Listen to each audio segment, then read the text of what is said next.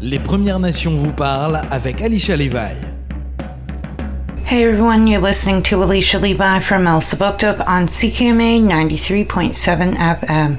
And for today's word of the day, I chose the word away, which means Thursday or the fourth one in Micmac. So if you're counting something, you'd be like, it's the fourth one. Alright, so now I wanted to talk to you about a missing and murdered Indigenous woman or girl and there is a bit of controversy on whether or not she is an indigenous person.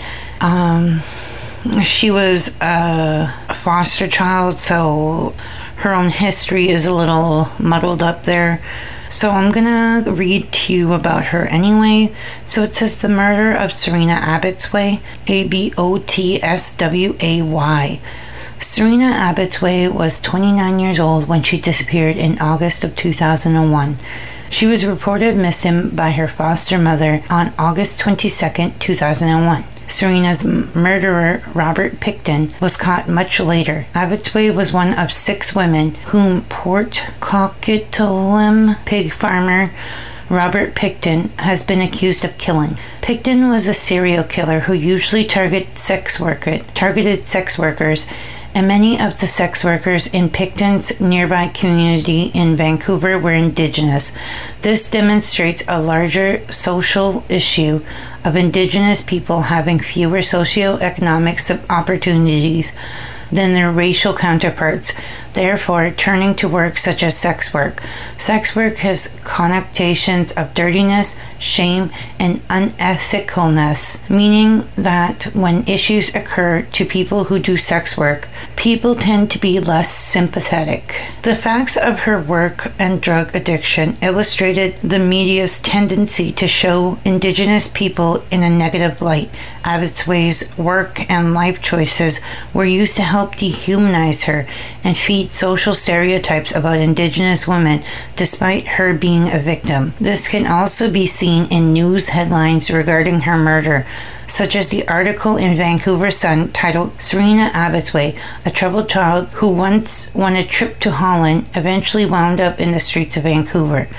Headlines such as this one make the victim sound like the problem and the issues they face due to their own life choices, while the positive aspects of their life were due to outside factors. Additionally, some friends and relatives of the victims complained that police didn't respond quickly enough to missing persons reports because most of the women supported their drug habits with prostitution. And now the families hope positive memories about the woman, women can arise above the troubling experience that expected that is expected to re- emerge from Pickton's first trial. Serena's brother wrote that Serena did not choose to live the life the way she did. Circumstances chose it for her. He later continued by saying, Serena quite often, when talking to us on the phone, would ask us to make sure that her younger foster children, that the younger foster children, sorry, would not end up living the way that she was living. Furthermore, Abotsway missing and murdered case took place in 2001, a year before the Native Women Association Amnesty International Canada, KAIROS, K A I R O S, Elizabeth Fry Society, and the United Church and the Anglican Church came together from to form the National Coalition uh, for Our Stolen Sisters. Since this historical movement first formed, cases of discrimination against Indigenous women continue to be incredibly high, even among other women and racial minorities. So it was just a little bit of the story on Serena Abotsway. There is not a lot of other stuff with information, as it was stated. Everything else just focuses on her drug abuse, her um, her prostitution, but this one is the only one that kind of covered a little bit more, including, you know, that it was a Robert Pickton case. All right, so you're listening to Alicia Levi from Elsipogtog on CKMA 93.7 FM. And don't forget today's word of the day was Nawaway, which means Thursday in Micmac. Les Premières Nations vous parlent, votre rendez-vous quotidien avec les Premières Nations Mi'kmaq et Alicia Levi. Welcome back. You're listening to Alicia Levi from Elsipogtog on CKMA 93.7 FM. And don't forget today's word of the day was nail away, which means the fourth one or Thursday in Micmac. So now I wanted to talk to you again about uh, missing murdered Indigenous woman, uh, man or boy, sorry, and it's really another um, unidentified person's case or unidentified bodies case. So it says on September 1st, 2016, the remains of an unidentified man were recovered from Porcupine Strand near Cartwright, Cartwright, Newfoundland. He may have been of Indigenous or Caucasian ancestry. So, yes, I know it says Caucasian or Indigenous. Either which one, but somebody needs to find their loved one. So, all it says again discovered on September 1st, 2016 estimated age 19 to 27, gender male, possible indigenous or Caucasian. If you have any information on this case, please contact any of the following Office of the Chief Medical Examiner 709 777 6402, or you can always contact Crime Stoppers just like anything else. That's 1 800 222 8477. So, why did I make the switch to sharing unidentified cases? Just as I said before, it is very, very hard to find cases of missing and murdered Indigenous men or boys because a lot of cases of dead Indigenous people are brushed off by media and the police before anyone finds out about them or anything like that. So, um, instead of it being called murder, it's sometimes called a dispute. This person died in a dispute, even though they were shot, even though they don't know the, who the killer is, or they do. But this person died in a dispute, in a drug related dispute, in whatever. So instead of sharing it as a murder, instead of sharing it as a missing persons case, this person had drug related problems and disappeared these things happen to indigenous men just like they do indigenous women just like they do any other person. Um, sometimes drug related problems in caucasians they just blow them off. It's no big deal. But these things happen at a super high rate where all the cases for missing murdered and missing men and boys in indigenous culture is just brushed off as nothing, they'll be back, or they brought it on themselves, kind of thing.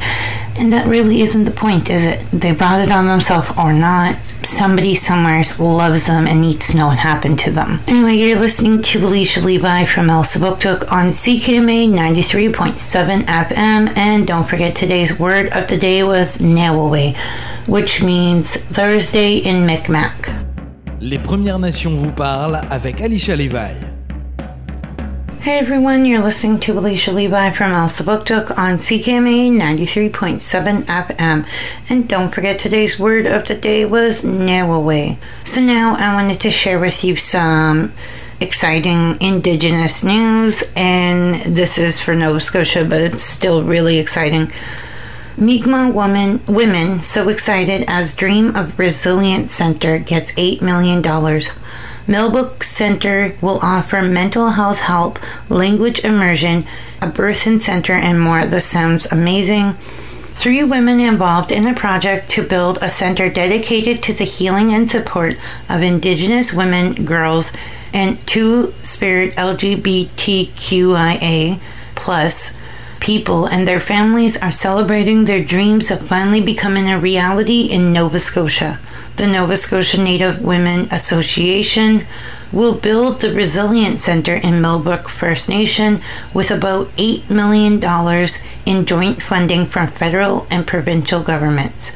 Speaking with CBC Main Street Tuesday, President Bernadette Marshall said she's so excited for the women of Nova Scotia. Our priority will be healing, Marshall said, adding that the center will feature mental health counseling language immersion, a birthing center, and other supports and programming delivered by Indigenous professionals. If anybody's hurting and they want to talk, will always there will always be someone there to listen to them.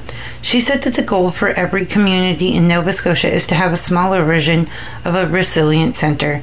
Executive Director Karen Pictou said that the association has been working since 2019 to secure this funding it feels like a whirlwind, she said. Pictou said a previous approach to conducting a feasible feasibility study for the project drew criticism for being too broad. You can't just write this feasibility work of, re, of a resilience center with a broad stroke pen across the country, she said. We will have a very unique inv- individual needs. This time the feasibility study was led by Nova Scotia based organizer who spoke with community members to gain insight about their needs. She said, and the study got some funding from the provincial government. Project lead Sabrina Whitman said crews will most likely break ground in the fall, and she hopes the center will be built by the end of next year.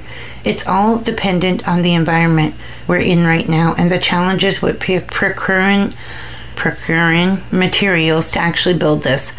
Whitman said. The majority of the funding, about 6.5 million, will be delivered through the Green and Inclusive Community Building Program, while 232,000 is being provided through Indigenous Services Canada. The government of Nova Scotia is contributed 1.4 million. Pictou said the association is hopeful that they will receive further operational funds from the federal government. Marshall said she's had a smile on her face since the funding was announced. All these years, a certain group of women had a vision, Marshall said, I'm so very lucky to be a part of it. So that's just some amazing, like I keep saying, some leaps and bounds we are making to reconciliation, to growing our culture. Um, there's so much going on to help the native culture, the indigenous culture here in Canada lately.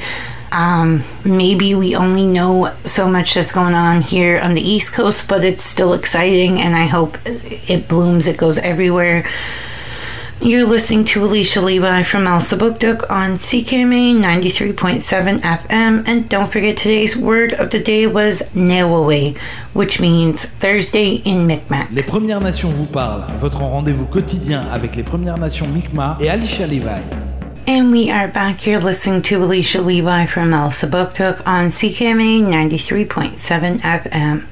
And don't forget today's word of the day was Nawawe, which means Thursday or the fourth one in Mi'kmaq. So now I'm going to read something to you from um, First Peoples Inter-Indigenous Network of America. Really long name. It's a Facebook group on on Facebook, obviously. All right, so it says the picture says why we changed our name and it says the name Iroquois is a French variant on the term for snake, given to us by the Huron. It's actually a derogatory term, as many of our people lost our language through forced assimilation via government policies and residential boarding schools. The English name Iroquois stuck. Many researchers over the years have used the term Iroquois when writing about us.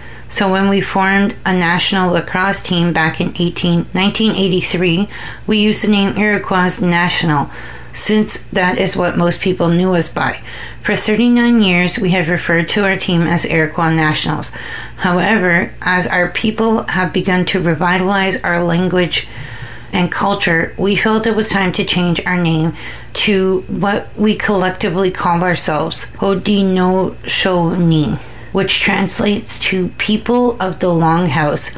This name change is one of a series of actions we are taking as our people continue to regain what has been lost through colonialism. Thus, we are now called the Haudenosaunee Nationals and have begun the process of changing all touch points affected by our name change, including our website, social media accounts, jerseys, business cards, etc.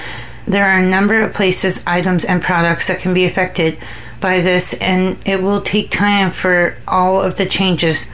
In the meantime, we say Naiwan for your patience and support, so that means thank you. So this is the name change of a lacrosse team, and they changed their name because even though they knew for a while, maybe not the entire time that they went by the name, but even though they they knew for a long time that their original name was derogatory towards them, they didn't change it because of colonialism. Um, they didn't change it because of trying to go with the status quo, you know what I mean? So now they decided, well, that's too much. It's time to go by the name that we can be proud of, a name that, you know, actually reflects their people. So the name they changed to was the name of the people, of their people. All right, so you're listening to Alicia Levi from Elsipogtog on CKMA 93.7 FM.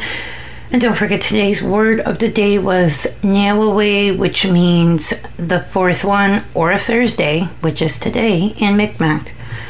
All right, so now I'm going to play a song for you called Forgiveness by Richard Polet. And I may have played it before. I just love this song.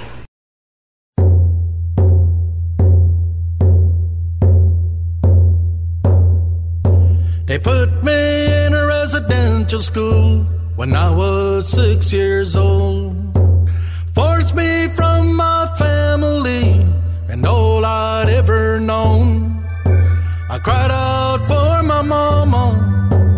She could not hear me. I was 200 miles away in Shubenacadie.